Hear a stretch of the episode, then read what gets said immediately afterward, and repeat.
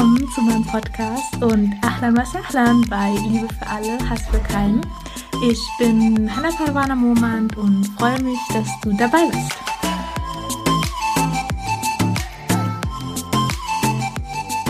Assalamu alaikum und herzlich willkommen zu einer neuen Podcast-Folge Liebe für alle, Hass für keinen. So, so schön, dass du da bist. Wir machen heute, inshallah, weiter mit der Sira des Propheten sallallahu alaihi wasallam. Wir haben ja letzte Woche darüber gesprochen, wie die Mutter des Propheten sallallahu alaihi wasallam, Amina, auf dem Weg von Yathrib nach einem Besuch der Familie und dem Grab ihres Mannes, auf dem Weg von Yathrib nach Mekka, wie sie da in dem Ort namens Abua verstarb.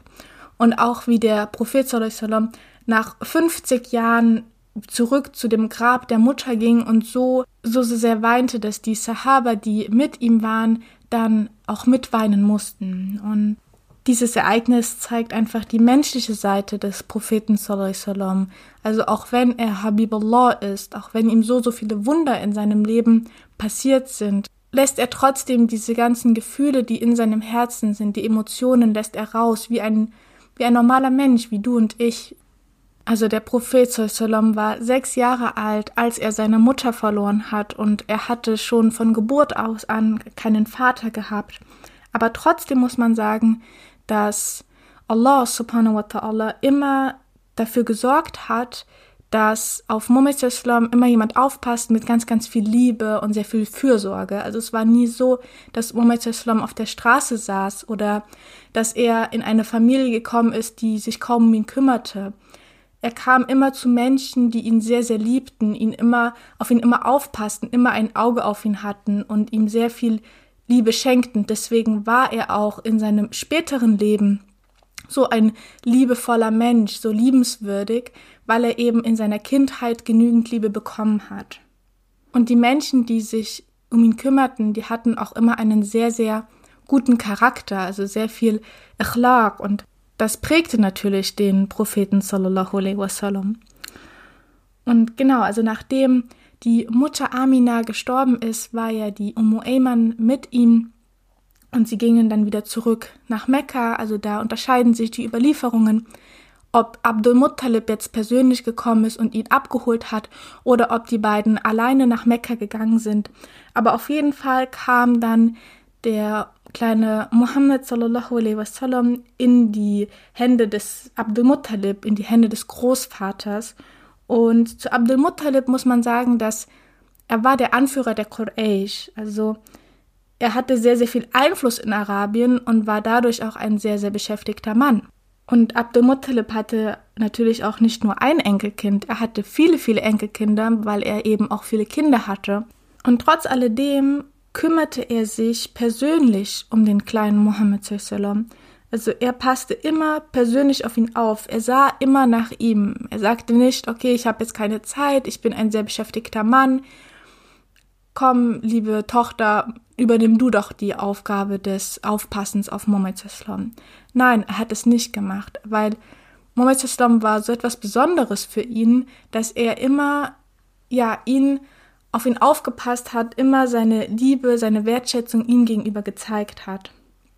Und es gibt auch eine schöne Geschichte, die das nochmal untermalt, wie sehr Abdul Muttalib den kleinen Muhammad geliebt hat.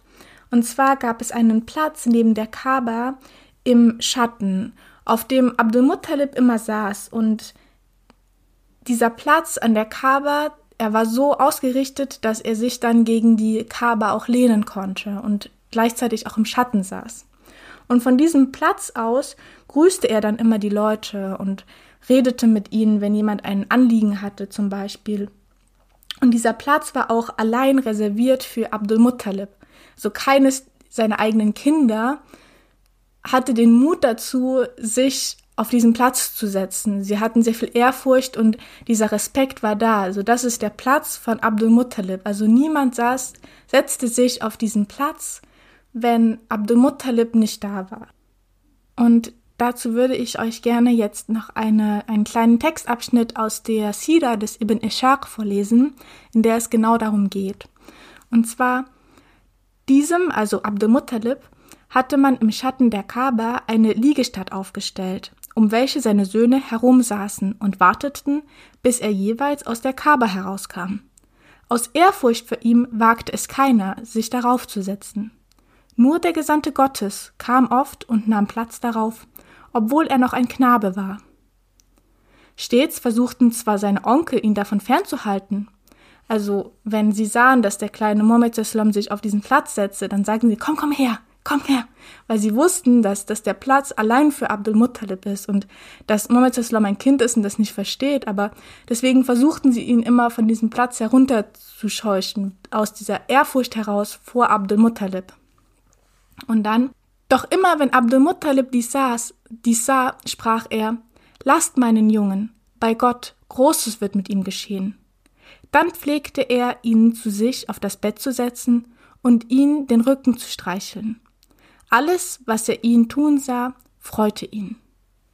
Also wenn Abdul Muttalib sah, wie der kleine Muhammad auf seinem Platz saß, dann kam er zu ihm, setzte sich auf den Platz und nahm ihn in den Schoß, streichelte seinen Rücken und schaute ihn einfach voller Liebe an und er liebte alles, was er tat. Also er war wirklich so viel Liebe in diesem Kind, dass er ja dort saß und auch wenn die Leute kamen und ihn grüßten oder irgendetwas mit ihm zu besprechen hatten, dann saß der kleine Muhammad auf seinem Schoß.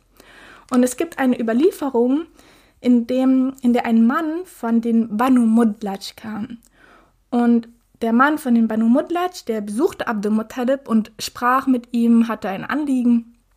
Und in diesem Moment saß auch der kleine Muhammad auf dem Schoß des Abdul Muttalib.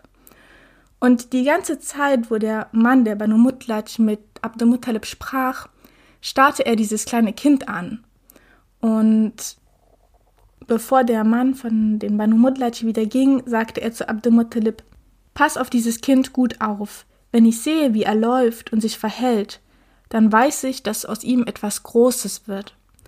Und daraufhin rief dann auch Abdul Muttalib seinen Sohn Abu Talib hinzu und sagte, hörst du, was der Mann sagt? Du sollst, wenn ich nicht mehr da bin, weil Abdul Muttalib auch ein sehr, sehr alter Mann und er wusste, dass er nicht mehr lange zu leben hatte, sagte, wenn ich nicht mehr da bin, dann sollst du auf ihn aufpassen. Und Abu Talib ging daraufhin zu Ummu Ayman. Also Ummu Ayman war ja die Milchmutter, also einer der Milchmütter des Propheten sallallahu alaihi wasallam.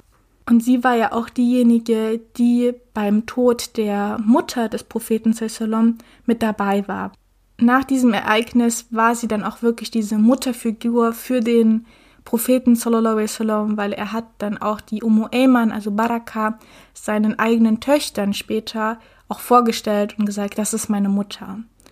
Deswegen sagte Abu Talib zu Ummu Ayman, vernachlässige nie ein Auge auf den kleinen Mohammed zu haben.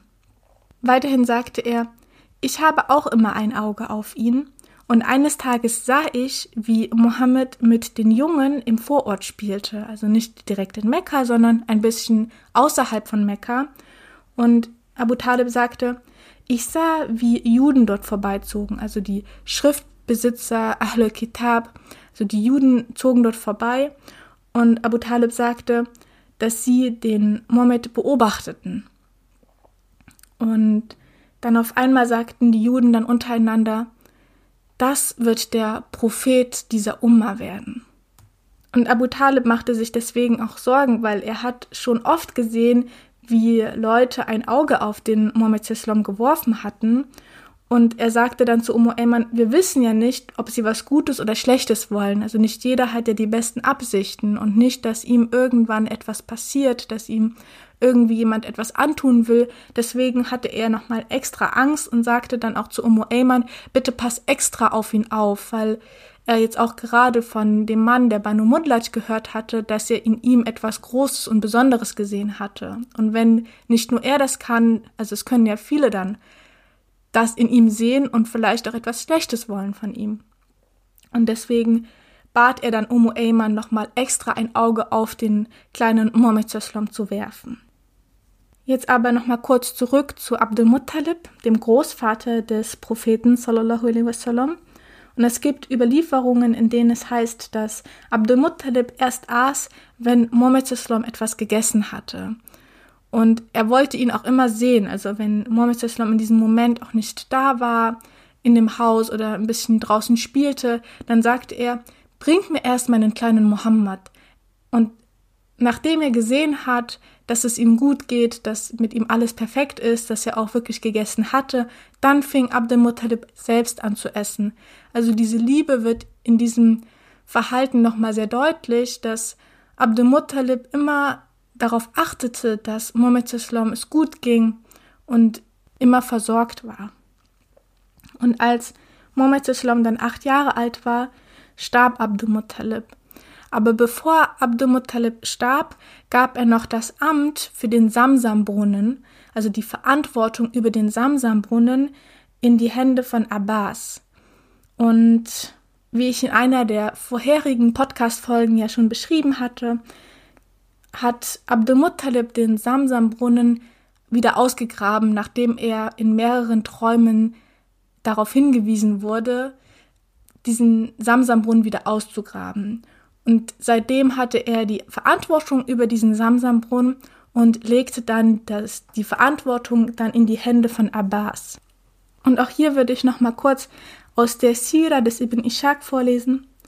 Als der Prophet acht Jahre alt war, starb aber auch Abdul ibn Hashim und sein Sohn Abbas übernahm den Dienst am Samsambrunnen und das Austeilen des Wassers obwohl er der jüngste seiner Söhne war. Später bestätigte ihn der Prophet in diesem Amt, welches deshalb bis heute in den Händen der Nachkommen des Abbas liegt. Also ab diesem Zeitpunkt an hatte dann Abbas die Aufgabe, auf den Samsambrunnen aufzupassen und auf die Pilgerer auch aufzupassen, dass die Pilgerer, wenn sie zur Kaaba kommen, gut versorgt sind. Nachdem Abdul Muttalib dann tot war, ging natürlich die Verantwortung über den Propheten sallam, in die Hände des Abu Talib.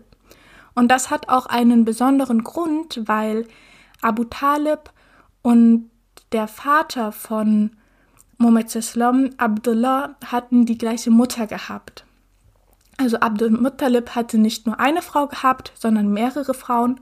Und von der Frau Fatima hatte er dann seine beiden Söhne Abu Talib und Abdullah bekommen. Und genau deswegen hat er auch Abu Talib ausgesucht, weil er blutsmäßig dem Propheten am nächsten stand. Dadurch, dass Fatima die Großmutter auch von dem Propheten Sallam war und die Mutter des Abu Talib und der Großvater von Muhammad Sallam war Abdul Muttalib und auch der Vater von Abu Talib war Abdul Muttalib. Also diese Blutslinie, diese Blutsconnection war da und das war auch einer der Gründe, warum Abdul Muttalib Abu Talib ausgewählt hatte, weiterhin auf Muhammad Sallam aufzupassen. Zu Abu Talib, also Abu Talib war ein sehr, sehr einfacher Mann und er hatte kaum Geld. Also er war nicht besonders wohlhabend, er war sehr einfach, aber hatte trotzdem diesen Charakter und ja, dieses Liebenswürdige. Und er passte auch sehr auf Mohammed Sallam auf. Und er passte auf Mohammed Sallam mehr als auf seine eigenen Kinder auf. Also er liebte Mohammed Sallam mehr als seine eigenen Kinder. Und auch er aß erst, wenn Mohammed Sallam gegessen hatte oder mit ihm aß. Und auch Abu Talib erlebte den Segen, den Halima as-Sa'adiyya schon erlebte. Also ich habe ja in einer der vorherigen Podcast-Folgen erwähnt, dass als Halima den kleinen Mohammed mitnahm, kamen auf einmal ganz viele Segen in ihr Leben. Also auf einmal gab das Kamel Milch und sie selber konnte auch Milch geben und der Esel war auf einmal wieder schneller, nachdem er ja auf der Hinreise sehr langsam und sehr schwach war. Und auch das Land, auf dem sie lebten, war auf einmal grün, obwohl es ja in einer Trockenzeit ja total abgetrocknet war und nicht mehr zu gebrauchen war und sie auch viele Tiere verkauften mussten, dass eben die wenigen Tiere, die sie dann noch hatten, wenigstens ein bisschen Essen hatten. Und als sie dann mit Mohammed wieder zurückkamen, zu den Banu Sa'ad sahen sie, wie ihr Land auf einmal blühte und grün war und alle anderen Ländereien eben noch von der Trockenheit mitgenommen waren. Und einen ähnlichen Segen erlebte auch Abu Talib. Also wie ich ja erwähnt hatte, war Abu Talib ein sehr einfacher Mann. Er hatte kaum Geld gehabt und deswegen gab es auch kaum Essen.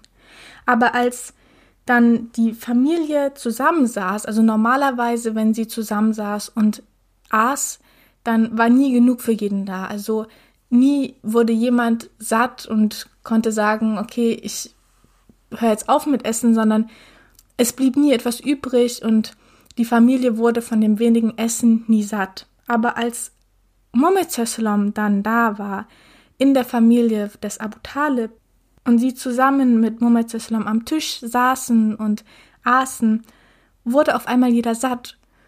Also jeder aß so viel, bis er voll war, und danach war immer noch Essen auf dem Tisch übrig. Also das war der Segen, den Abu Talib durch Muhammad spüren konnte.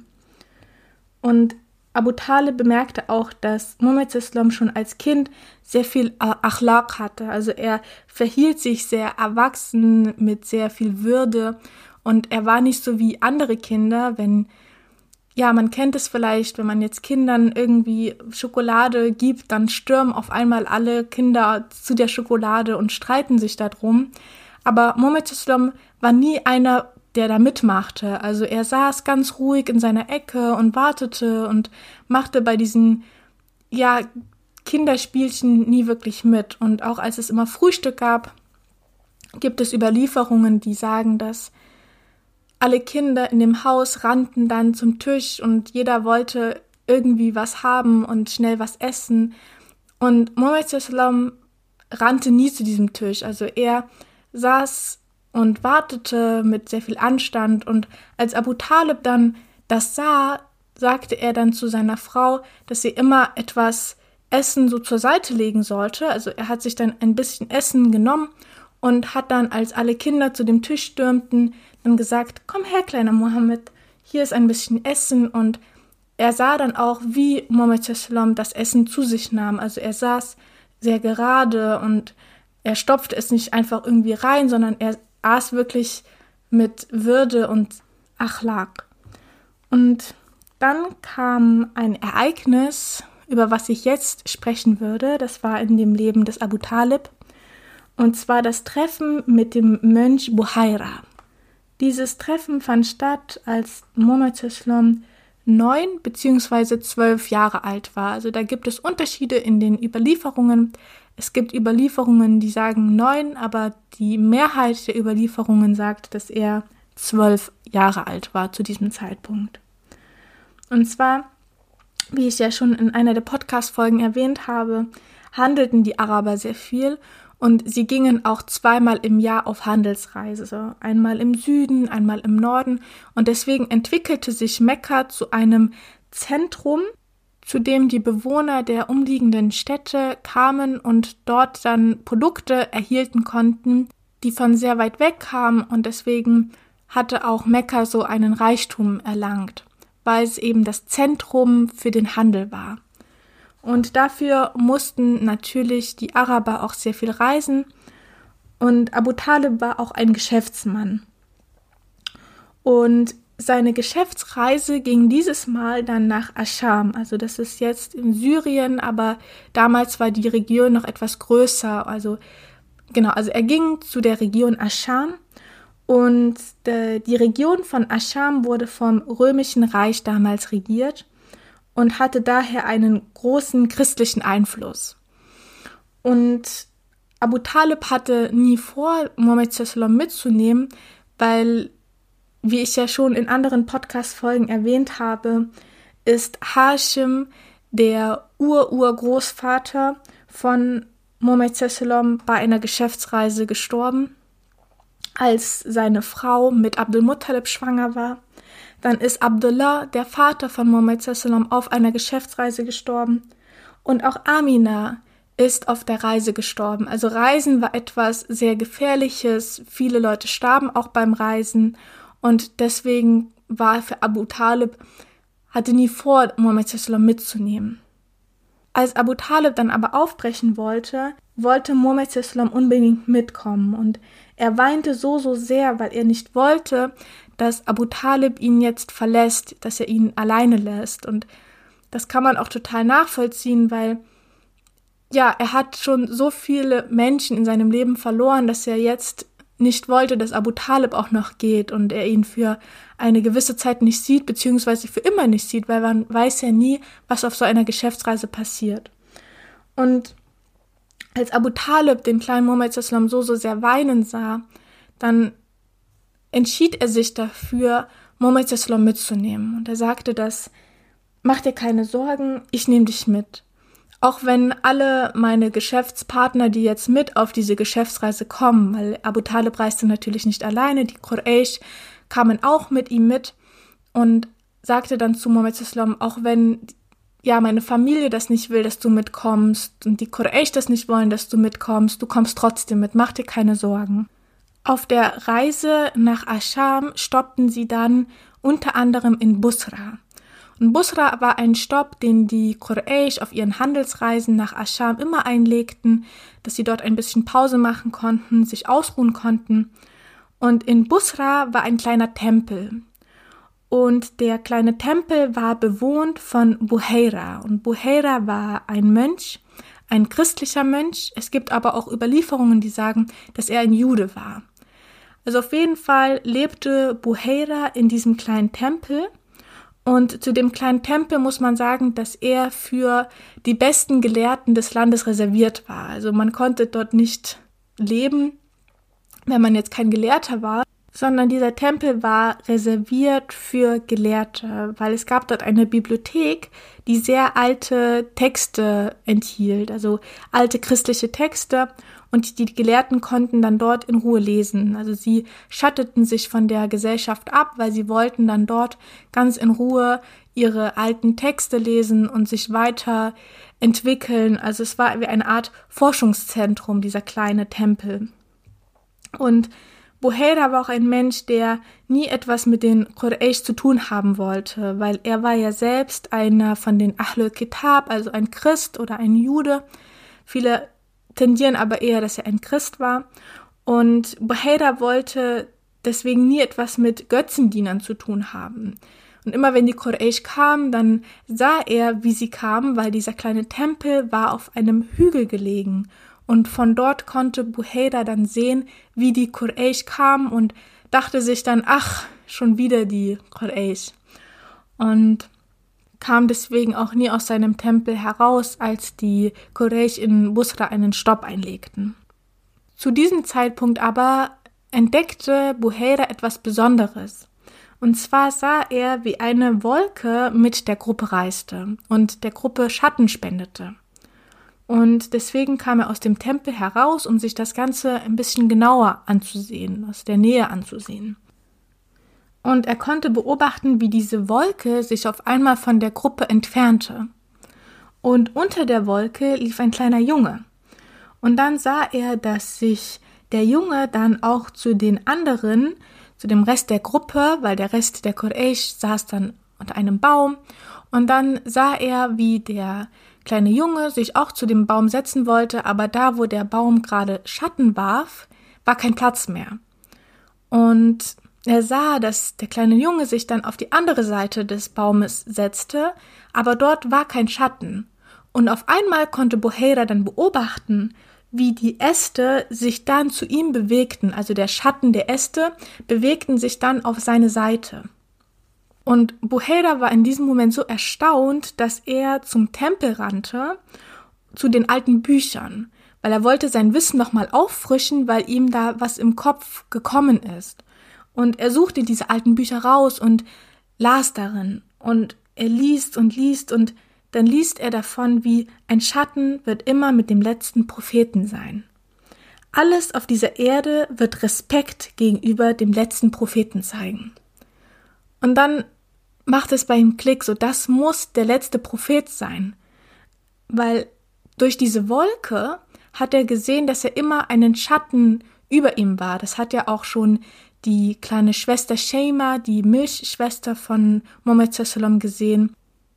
Und Boheda war so überzeugt, dass das der letzte Prophet sein muss und rief deswegen einige seiner Schüler an. Also zu den Gelehrten kam dann eben weil in diesem Tempel von Busra ein Gelehrter saß, der sehr viele Bücher las, kamen manchmal dann Schüler zu ihm und fragten ihn irgendwelche Dinge so. Und der Gelehrte konnte dann eine Antwort geben und dann gingen sie wieder. Und er nahm dann Kontakt zu diesen Schülern auf, die ihn manchmal besuchten und sagte, bringt mir Essen so und bereitet ein großes Essen vor. Also er wollte, dass sie einkaufen gingen und er gab ihm ein bisschen Geld und dann waren die Schüler natürlich total erstaunt und wussten nicht, okay, was will jetzt Buhaira, weil Buhaira war dafür bekannt, dass er eher ein etwas antisoziales Verhalten aufzeigte. Also er wollte nicht so gerne in Gesellschaft von Menschen sein, er liebte es alleine zu sein mit seinen Büchern. Aber trotz alledem gingen die Schüler natürlich los, kauften Essen und bereiteten dann ein großes Festmahl vor. Und dann ging Buhaira zu den Quraysh und als die Quraysh das sahen, dachten sie, oh Gott, jetzt kommt Buhaira, lieber mal wegschauen, weil sie hatten nie Kontakt gehabt mit Buhaira und sie wussten, dass er so ein kleiner, knittriger Mann war, der immer schlecht gelaunt war, wenn er mit Menschen war. Und auf jeden Fall sah er dann, sahen die Quraysh dann, dass Buhaira auf sie zusteuerte. Und das machte sie noch verrückter und sagten, okay, was will er denn jetzt von uns? Und sie bemerkten auch, dass Boheda so freundlich war. Also Boheda war sehr, sehr freundlich und das kannten die Quraysh nicht. Und sagte dann zu den Quraysh, ich lade euch heute Abend zu einem Festmahl ein. Ihr seid meine Gäste. Und als die Quraysh das hörten, waren sie natürlich überglücklich, weil sie hatten natürlich auch Hunger gehabt durch diese lange Reise und nahm das Angebot gerne an. Und Bohera sagte noch einmal, ihr seid alle eingeladen. Die Quraysh hatten aber natürlich auch Tiere mit und sie waren eh schon nicht begeistert davon, dass der kleine Mohammed Seslam mit ihnen reiste. Und deswegen sagten sie dann, dass Mohammed ja auf die Tiere aufpassen kann. Und das tat Mohammed Seslam dann auch. Also er wartete draußen und passte auf die Tiere auf. Dann gingen die Quraysh zu Buhera und setzten sich an den großen Tisch. Und Buhera fragte, seid ihr sicher, dass jeder da ist? Und die Quraysh sagten ja. Und daraufhin sagte Buhera, weil er wollte natürlich nicht aufliegen lassen, dass er dieses große Festessen eigentlich nur veranstaltet hatte, um Mohammed Islam näher zu sein. Und deswegen sagte er dann, ich habe da noch jemanden gesehen. Und dann sagten die Quraysh, ja, er passt auf die Tiere auf. Ist nicht so wichtig, ist nur so ein kleiner, kleiner Junge halt. Er ist draußen und passt auf die Tiere auf. Und dann sagte Buhaida, nein, nein, ich habe euch alle eingeladen. Und weil Buhaida nicht so viel Erfahrung hatte mit Kontakt und Menschen, deswegen wurde er sehr schnell wütend und einer der Quraysh dachte sich dann, okay, ich möchte jetzt nicht dieses große Festmahl hier verpassen und sagte dann ganz ruhig, Boheda, wir, ich gehe jetzt raus und hole den kleinen Mohammed, weil ja, es tut uns leid, dass wir ihn nicht mitgebracht haben und deswegen ging er dann raus und nahm dann Mohammed Salom und ging dann wieder rein. Und dann während des Essens, während des großen Festmahls, starrte dann Buhera die ganze Zeit auf Mohammed Salom und beobachtete, wie er aß, wie er sich verhielt. Und als dann alle satt waren und langsam ja das Eis gebrochen war und die Quraysh lachten und hatten Spaß, dann setzte sich Buhera dann rüber zu Mohammed sallam. Und Buhera war in diesem Moment auch überzeugt, dass er der Gesandte von Allah ist. Und er fragte dann Mohammed sallam, was er träumt und was er tagsüber macht und was er nicht macht und er war sich dann immer sicherer, dass er der Prophet sein muss und bemerkte dann auch das Siegel des Prophetentums. Also ich habe ja da, glaube ich, in der letzten Folge darüber gesprochen, dass Mohammed Islam zwischen seinen Schulterblättern einen Leberfleck mit Haaren hatte. Und das war das Siegel des Prophetentums, was auch schon in den Prophezeiungen so stand. Und er stellte sicher, dass er dieses Siegel des Prophetentums auch hatte und konnte das dann auch bemerken. Es ist jetzt nicht klar, wie er das bemerkt hat. Vielleicht hat er ihm über den Rücken gestreichelt und fühlte dann, ob da dieser Leberfleck mit den Haaren ist. Oder er hat geschaut, aber also da, das weiß Allah besser, Allahu Alam. Aber auf jeden Fall steht in den Überlieferungen, dass Buhaira sich sicher war, dass er der Gesandte Allahs ist und er konnte dann auch dieses Siegel des Prophetentums wahrnehmen. Buhaira sprach dann mit Abu Talib und fragte Abu Talib, in welcher Beziehung er denn mit Muhammad Islam steht. Und Abu Talib antwortete, das ist mein Sohn. Also Abu Talib nannte ihn wirklich seinen Sohn, weil er für ihn wie ein Sohn war und deswegen auch ja ihn für alle vorstellte als sein eigener Sohn. Und Buhera sagte dann daraufhin, das kann nicht sein. Und Abu Talib sagte, ja, das ist der Sohn meines Bruders. Und Buhera fragte, wo ist denn sein Vater oder wo ist denn dein Bruder? Und Abu Talib sagte, er starb oder er ist gestorben. Und Buhera fragte daraufhin, wann starb er denn? Und Abu Talib sagte, bevor er geboren wurde, also bevor Muhammad Islam geboren wurde. Und Buhera sagte daraufhin, jetzt sagst du die Wahrheit.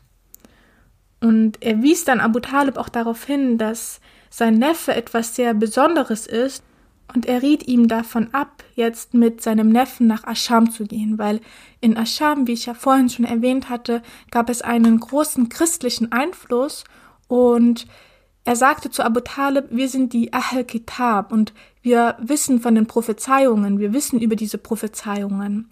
Also viele von uns, wir sind in diesem Bereich gebildeter als ihr, weil ihr seid ja Götzendiener und ihr wisst so etwas nicht, aber die Ahl Kitab, die wissen so etwas. Und in Ascham werden bestimmt auch Leute bemerken, dass er etwas sehr Besonderes ist. Und ja, deswegen riet er Abu Talib davon ab, jetzt nach Ascham zu gehen, weil genauso wie Buhera ja etwas gesehen hat, dass er etwas Besonderes ist, so werden es auch die Leute in Ascham tun und man weiß ja nie, wer dem Propheten sallam, etwas Gutes will und wer ihm etwas Schlechtes will. Und deswegen riet er ihm wirklich ab davon, nach Ascham jetzt zu gehen und sagte zu Abu Talib, ich bin ein sehr barmherziger Mensch und es müssen nicht alle so barmherzig sein wie ich. Und daraufhin ja, entschloss dann Abu Talib, dass Muhammad Sallam zurückkehren musste. Und da gibt es Unterschiede in den Überlieferungen. Und zwar gibt es eine Überlieferung, das ist die, eine Minderheit, die sagte, dass Abu Talib da in seinen Business-Trip, also seine, seine Reise nach Ascham verkürzte, nur kurz hinging und schnell wieder verschwand, dass er mit Muhammad Sallam so schnell wie möglich wieder zurück nach Mekka kam. Die, es gibt aber auch eine Mehrheit, die sagt, dass Abu Talib dann sich entscheidet, direkt mit Mohammed Islam zurück nach Mekka zu gehen und in diesem Punkt seine Geschäftsreise abzubrechen, weil ihm Mohammed Islam in diesem Punkt wichtiger war als seine Geschäftsreise. Und dann gibt es auch eine Überlieferung, die sagt, dass ja, die Quraysh diesen, diese Entscheidung des Abu Talib nicht sehr toll fanden. Also sie sagten, hey, wir brauchen dich, wir brauchen dich für unsere Geschäfte. Du kannst uns jetzt nicht einfach verlassen. Bitte, ja, bleib doch bei uns. Und sie hatten auf dieser Geschäftsreise auch noch zwei weitere Jungen. Und das war einmal Abu Bakr. Abu Bakr war damals, ja, in dem gleichen, fast ähnlichen Alter wie Muhammad sallam und er sollte mit auf diese Geschäftsreise kommen, um Erfahrungen zu machen. Also es war wie eine Art Praktikum, dass er sieht, wie so eine Geschäftsreise abläuft. Und sie sagten, komm, wir haben doch hier noch Abu Bakr. Und dann hatten sie noch einen Sklaven, Bilal, der auch mit war und sich auch um die Tiere kümmerte. Und diese Überlieferung kommt von Imam At-Tirmidhi. Und er sagt, dass dann der Sklave Bilal und Abu Bakr dann mit Mohammed Sallam zurück wieder gingen nach Mekka und sie sagten, die Reise ist jetzt nicht so weit, das können die drei schon schaffen. Und genau, also es gibt diese mehrere Überlieferungen, da ist man sich nicht ganz einig, wie nach dem Treffen mit dem Mönch Buhaira die, die Reise weiterging, ob Abu Talib jetzt mit Mohammed Sallam zurück nach Mekka ging oder ob Abu Talib seine seine Geschäftsreise verkürzte und schnell ein paar Geschäfte machte und sofort wieder zurück nach Mekka ging oder ob halt die zwei anderen Jungen, die mit auf der Geschäftsreise waren, also Abu Bakr und Bilal, dann mit Muhammad zurück nach Mekka gingen. Genau, und hier wird auch beschrieben von Imam at-Tirmidhi, dass in, diesem, in dieser Rückreise nach Mekka dann die Freundschaft fürs Leben beginnt, weil wie wir wissen, Abu Bakr as-Sadiq radiallahu anhu und Bilal, der Sklave Bilal radiallahu anhu, sind die ersten mit, die den Islam akzeptieren. Und genau ab hier beginnt diese Freundschaft fürs Leben. Aber ja, wie gesagt, Allahu Alam, was nach dem Treffen mit dem Mönch Buhaira passierte. Aber dieses Treffen machte Abu Talib auf jeden Fall noch einmal klar, wie besonders sein Neffe eigentlich ist und wie sehr er auf ihn noch aufpassen muss, dass ihm nichts passiert. Genau, dann würde ich an diesem Punkt den Podcast beenden wollen. Ich habe ja heute ein bisschen länger gesprochen, aber ich wollte die Geschichte jetzt einfach zu Ende bringen. Genau, und ich bedanke mich bei dir, dass du bis jetzt dran geblieben bist und würde mich super freuen über eine Bewertung oder wenn du diesen Podcast mit einem lieben Menschen teilst. Genau, da würde ich mich sehr, sehr freuen und freue mich auch, wenn du inshallah das nächste Mal wieder dabei bist bei der Sira des Propheten sallallahu alaihi wasallam. Und genau, wünsche dir jetzt noch einen wunderschönen Tag. Ma salam.